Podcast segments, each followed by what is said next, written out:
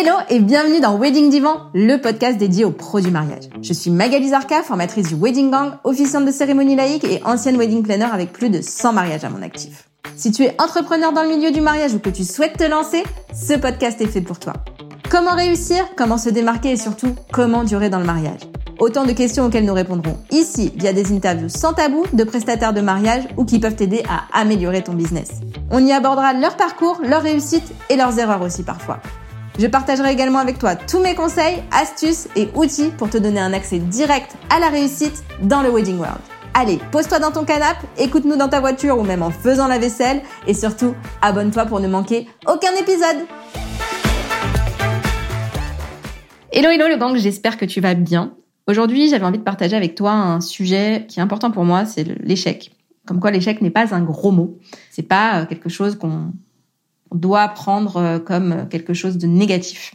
Je me suis dit, tiens, est-ce que j'en fais un post? Est-ce que j'en fais un reel? Est-ce que j'en fais un épisode de podcast? Et je me suis dit que l'épisode de podcast, même si euh, les épisodes seuls, c'est pas ma zone de confort, bah, je me suis dit, tiens, peut-être que ça les aidera, donc je vais faire comme ça.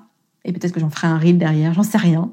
Mais en tout cas, surtout si tu aimes ce genre de contenu, n'hésite pas à me dire sur mon compte Insta, le Wedding Gang, que tu l'apprécies, comme ça, ça m'aidera à continuer ce genre de choses. Mais revenons à l'échec. Quand j'étais plus jeune, je supportais vraiment pas de rater quelque chose. Euh, j'étais assez mauvaise perdante, je, te l'avoue. Et encore aujourd'hui, bah, c'est quelque chose sur lequel je travaille. Même si entre nous, j'ai toujours été dans la moyenne. J'ai eu le bac avec 10,25 de moyenne, euh, minimum syndical, quoi. T'imagines bien. Avec toutes les formations que je fais aujourd'hui, je me rends compte quand même que ce que j'aimais pas, c'est la façon dont on m'apprenait les choses parce que j'adore apprendre. Et surtout quand je suis passionnée par un sujet, j'adore vraiment apprendre. Mais Franchement, l'école, euh, je me rends compte maintenant. Je disais que j'aimais bien l'école, mais en vrai, j'aimais pas l'école. J'aimais aller voir mes copines. Bref, revenons à l'échec. Tu t'en doutes, j'en ai eu des échecs dans ma vie. Comme quand j'ai quitté un CDI de 7 ans dans une boîte où j'étais super appréciée pour un poste où bah, ma période d'essai, bah, elle n'a pas été validée. Donc je me suis retrouvée au chômage. Et la pilule, bah, forcément, elle a été un peu dure à avaler. Tu t'imagines bien. C'est une longue histoire, mais j'ai appris euh, des années après que la personne avant moi et la personne après moi ont vécu le même sort. Donc bien sûr, ça m'a rassurée mais euh, ça m'a quand même laissé des traces. Il y a aussi eu, euh, ben, évidemment, mon burn-out qui a marqué la fin de ma carrière de wedding planner. Après 5 ans de mariage, euh, 5 ans avec 80, plus de 80 mariages en 5 ans, sachant que j'en ai fait 5 euh, la première année, je te laisse faire le, le calcul. Mais tu veux que je te dise, sans ces échecs, je serais pas la femme que je suis aujourd'hui. Je pourrais pas te donner des conseils pour que tu ne reproduises pas mes propres erreurs. Même si on sait, toutes les deux, n'est-ce pas, que tu feras toi aussi des erreurs, au moins je t'éviterai celle que j'ai faite moi. Je pense que c'est très français de penser que l'échec, c'est une mauvaise chose. Je le disais au début du podcast, de cet épisode, l'échec, c'est pas un gros mot. C'est grâce aux erreurs qu'on fait qu'on apprend le plus. Quand tu réussis quelque chose, ben, t'es heureuse. Même, parfois, tu le vois même pas. Et tu passes à autre chose. Ça devient peut-être un bon souvenir.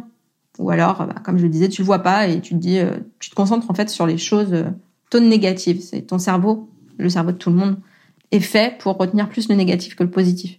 C'est comme ça. Quand tu rates quelque chose, en revanche, bah voilà, tu t'en souviens. Mais souvent, ça t'aide aussi à ne pas reproduire la même chose. Et même quand on te dit non. Alors parfois, tu vas être déçu, mais en vrai, quand on te dit non, souvent, tu reviens encore plus fort. Euh, je sais que, par exemple, les, beaucoup d'athlètes de, haut niveau, de, de sportifs de haut niveau, sont devenus ce qu'ils sont parce qu'on leur a dit qu'ils n'arriveraient pas. Et figure-toi aussi que de nombreux entrepreneurs riches et célèbres que tu connais sûrement aujourd'hui ont échoué avant de devenir ce qu'ils sont aujourd'hui. Par exemple, si on en croit Topito, James Dyson a à son compteur 5126 prototypes ratés de son aspirateur sans sac avant de sortir le bon. Steve Jobs a été viré d'Apple avant de racheter Pixar, enfin d'acheter Pixar et d'être réintégré par la boîte au logo en forme de pomme et de devenir celui qu'on connaît. Walt Disney s'est fait lourder du journal pour lequel il travaillait car il manquait de bonnes idées, t'imagines? Il a monté une première boîte d'animation qui n'a pas fonctionné avant de créer celle qu'on connaît aujourd'hui. Et enfin, J.K. Rowling a vu son livre Harry Potter se faire recaler de 12 maisons d'édition avant de pouvoir le faire éditer. 12 Est-ce que tu imagines ce que ça lui a demandé comme persévérance pour y arriver? Bref, dis-toi que si tu échoues, si tu fais des erreurs, t'es normal. Et c'est même très positif, parce que comme disait Winston Churchill, Le succès, c'est d'aller d'échec en échec, sans perdre son enthousiasme. Ou alors Nelson Mandela qui disait aussi, je ne perds jamais, soit je gagne, soit j'apprends. Et toi, c'est quoi le dernier échec qui t'a fait grandir? Si en ce moment c'est dur pour toi, si t'arrives pas à trouver tes clients, si t'arrives pas à signer de nouveaux contrats, si tu bloques pour créer ton contenu Insta, dis-toi que la première qualité de ceux qui réussissent, c'est la persévérance. Accroche-toi, échoue et réinvente-toi. Voilà le gang.